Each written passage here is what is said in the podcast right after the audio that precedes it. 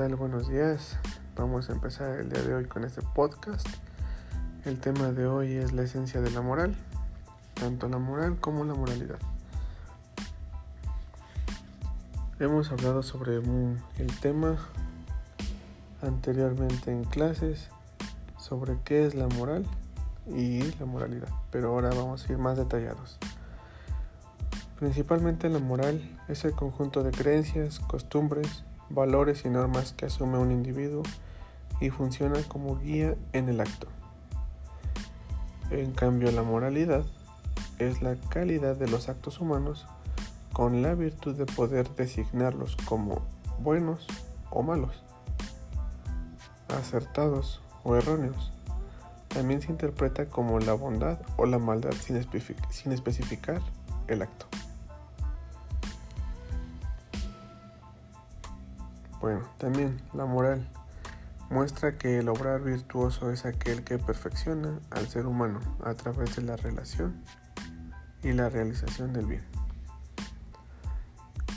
El acto de la moral ha extendido desde las primeras eras primitivas, cuando la humanidad debía dejar atrás su instinto para adaptarse a la colectividad social y vivir mejor, unos con los otros en el mismo plano que la ética está la moral. Es decir, el ser humano es un ser que tiene moral porque tiene el poder de reflexionar sobre aquello que está bien y aquello que está mal, de acuerdo con el criterio de la reactitud.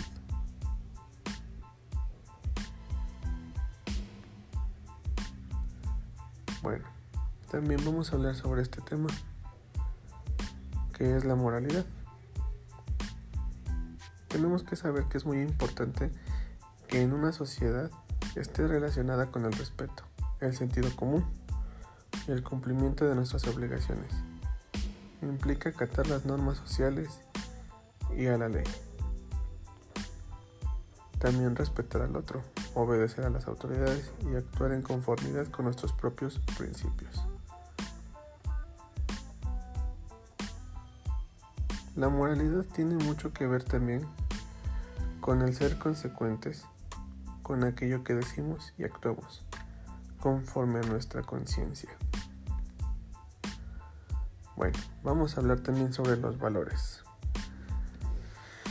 Tenemos como punto el objetivismo, que es una corriente filosófica cuya esencia es el conjunto de ideas que definen los principios por los cuales el hombre debe pasar y actuar si quiere vivir una vida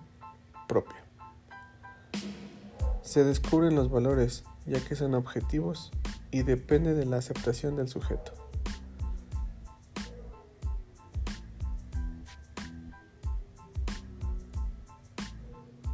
Tiene como esencia del objetivismo la metafísica, que es la realidad objetiva, la epistemología, que es la razón, la ética, que es el interés propio. Hablemos también del objetivismo axiológico, que es una doctrina filosófica que argumenta que los valores son descubiertos, no atribuidos por otras cosas. Sus antecedentes históricos se encuentran en Platón, su doctrina metafísica de las ideas. Lo bueno y lo bello existen en sí y para sí.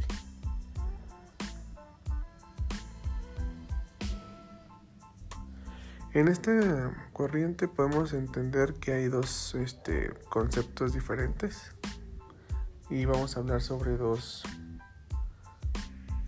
protagonistas, que podría ser Max Scheller y Nikolai Hartmann.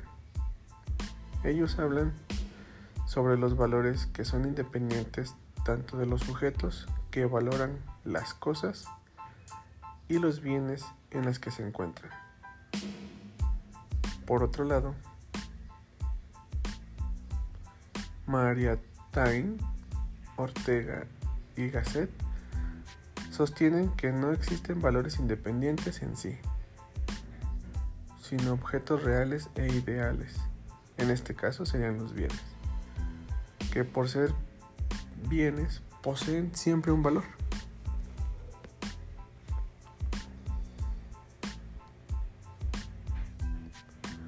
Ahora nos toca hablar sobre el subjetivismo axiológico. Es la doctrina filosófica que afirma que la fuente de todo conocimiento y de cualquier verdad depende de cada individuo. Ahí es lo que tú como persona tengas el conocimiento y que lo afirmes más que nada.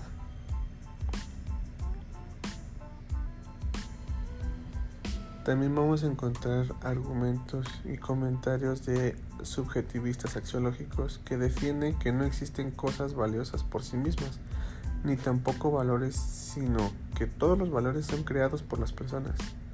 Podemos decir que lo valioso es lo que los seres humanos consideran como tal. Es el valor que uno mismo le da a las cosas. Porque no es lo mismo que puedas vender mm, mil tierras a peso cuando la multitud te dice que esas mil tierras valen millones de pesos. Entonces depende de la perspectiva de cada uno y obviamente el valor que uno le dé. El subjetivismo traslada el valor del objeto al sujeto.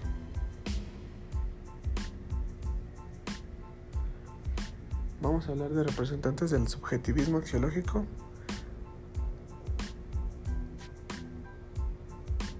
como tal, Nietzsche defendió que los valores morales son valoraciones subjetivas, es decir, que los valores dependen de las diferencias y preferencias individuales y colectivas. Se encuentran sometidas a modas, caprichos humanos. Por otro lado, Herfels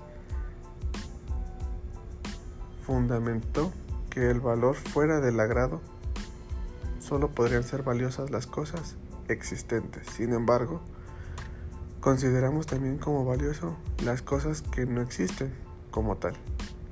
En este caso, la justicia perfecta, la, la felicidad total y la democracia plena. Ortega y Gast lo resumen en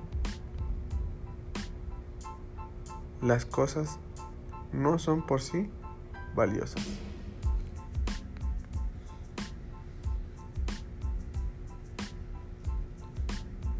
Hablaremos de la estructura ética de la acción social. La acción social también es aquella intervención organizada en vistas a modificar el medio social y mejorar las condiciones de vida que resultan perjudiciales para determinados grupos humanos y que se distingue en la acción benéfica o asistencial. Ese es otro tema que también estamos abordando, aparte de la esencia de la moral. Es importante recalcar, ya que una ética bien estructurada hace cambios grandes. La acción social es aquella intervención organizada en vistas a modificar el medio social y mejorar las condiciones de vida que resultan perjudiciales para determinados grupos humanos y que se distingue de la acción benéfica o asistencial.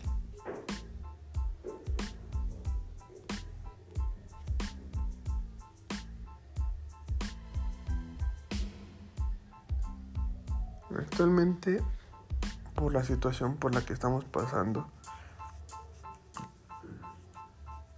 Mucha gente ha sido muy egoísta en el aspecto de no tener algún tipo de responsabilidad para apoyar a las personas que no tienen una facultad plena de, pues sí, comprar tanto cubrebocas, algún medicamento, algún gel antibacterial. Entonces,